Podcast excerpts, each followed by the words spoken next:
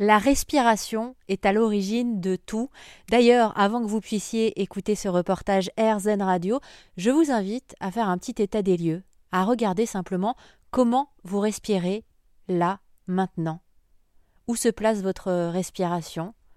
Car en fonction de votre respiration, il se passe plein de choses à l'intérieur de votre corps, mais aussi dans votre esprit. Il existe une école de la respiration en France qui s'appelle, pardonnez-moi d'avance pour l'accent anglais, la Breathing Academy.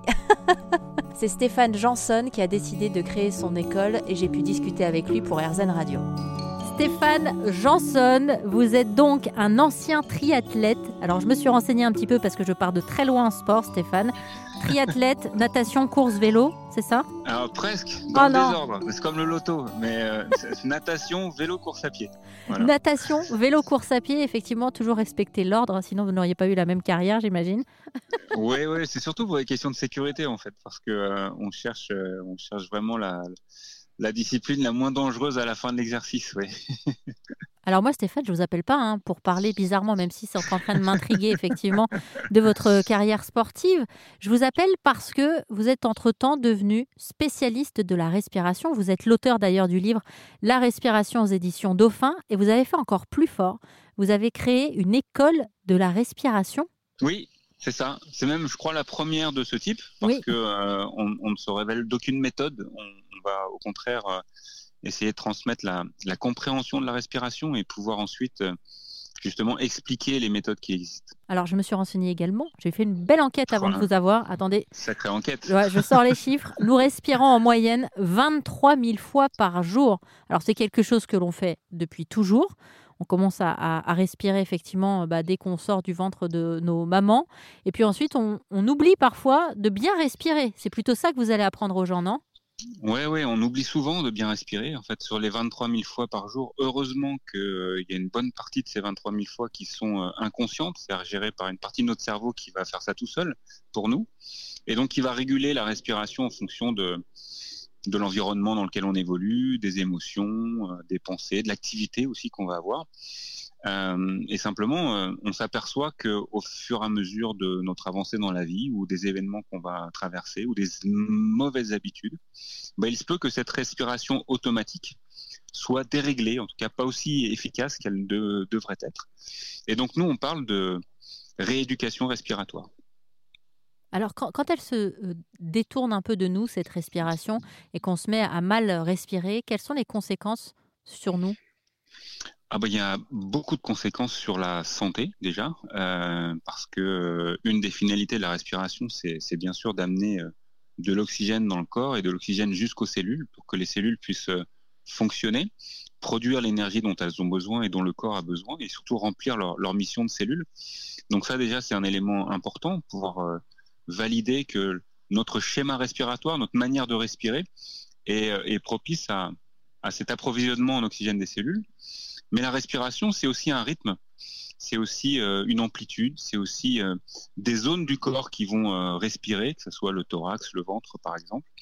Et tout ça va avoir un impact sur notre physiologie de manière globale, sur notre posture, sur notre sommeil, sur notre gestion du stress, sur notre digestion. Voilà, il y a tout un tas d'éléments de, notre fonctionnement qui dépendent directement de la respiration. Alors depuis tout à, l'heure, depuis tout à l'heure, moi Stéphane, je vous entends parler de respiration, donc euh, je suis en train de conscientiser le fait de respirer et ça crée une forme un peu de panique. Est-ce que c'est normal? Ah, bah ça peut créer une forme de panique parce que euh, vous n'êtes peut-être pas habitué à cet exercice et, euh, ça, vous demande un effort parce que en général la respiration, vous la laissez faire d'elle-même. En fait, ça fait un peu, vous euh, savez, la sensation quand on descend des marches d'un escalier, on ne se pose pas la question. Et puis d'un coup, si on réfléchit au fait de descendre des marches, on peut trébucher. Oui, bien sûr, bien sûr, bien sûr. C'est d'ailleurs un des éléments du, travail respiratoire. Ça va être euh, d'abord de savoir observer sa respiration sans intervenir dessus. Et ça, c'est extrêmement difficile. Parce que euh, dès qu'on saisit le geste respiratoire, on va insidieusement modifier un petit peu son, schéma. Donc, déjà être en capacité d'observer, c'est intéressant. Et puis ensuite, euh, de pouvoir euh, modifier la respiration, ça va me permettre peut-être de changer aussi d'état euh, mental, émotionnel, physique, en fonction de ce que je souhaite vivre au moment où l'on se parle, par exemple. Alors, il y a maintenant des choses qui se sont développées, par exemple la cohérence cardiaque. Là aussi, on parle de, de, respiration.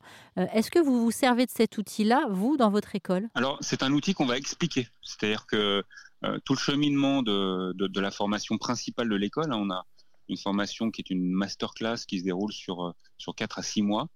Euh, et là, euh, l'idée est vraiment de, comprendre la globalité de la respiration. Et dans ce cadre-là, on va notamment expliquer la cohérence cardiaque, effectivement, expliquer pourquoi elle provoque des adaptations au niveau du système nerveux. Et, surtout, ce qui nous intéresse dans l'école, parce que la cohérence cardiaque, telle qu'elle est communiquée euh, sur Internet ou dans les livres, elle est assez standardisée. C'est-à-dire qu'on parle d'un rythme de euh, 6 respirations par minute. Vous voyez, 5 secondes d'inspiration, 5 secondes d'expiration. Parce que les études montrent en fait que c'est la meilleure fréquence pour obtenir les, les résultats d'équilibrage du système nerveux. Mais respirer 6 fois par minute, mais ben, c'est pas donné à tout le monde. Parce qu'il y a beaucoup de gens qui nous écoutent qui respirent plutôt 15 à 20 fois par minute. Ça, c'est en général une résultante du, du stress que ce soit un, stress interne ou externe. Et donc, dès l'instant où je vais leur demander, soi-disant pour se calmer, pour s'apaiser, pour se relâcher, de respirer que six fois par minute, eh ben, si je prends pas garde à la progression dans laquelle je vais m'inscrire, ça risque de stresser ces personnes au lieu de les détendre. Alors, comment on fait pour bien respirer, Stéphane? Alors, nous, euh, dans, la formation, dans l'école, on, a, un parti pris. C'est-à-dire qu'on a, on a structuré la respiration sur euh, trois piliers.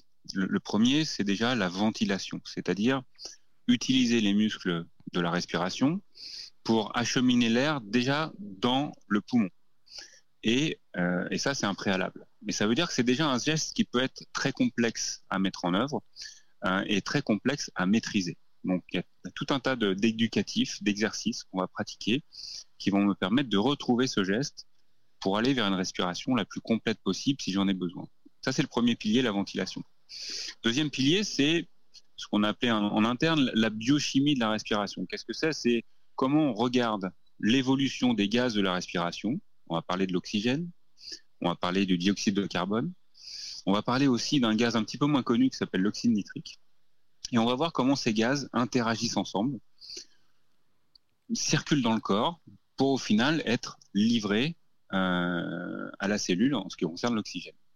Ça, c'est le deuxième élément. Comment vous faites pour les observer? Il y a des éléments très simples euh, pour observer les niveaux d'oxygène, par exemple. Hein. ça s'appelle un oxymètre. Ça coûte euh, vraiment 10 euh, euros sur Internet. et ensuite, pour ce qui est du, dioxyde de carbone, par exemple, ça, c'est quelque chose qu'on va sentir. On va pouvoir ressentir notre tolérance au dioxyde de carbone, tout simplement parce que c'est lui qui donne l'envie de respirer. Alors si jamais vous voulez en savoir davantage sur l'école de la respiration créée par Stéphane Janson, vous pouvez aller inspirer le positif d'erzen.fr.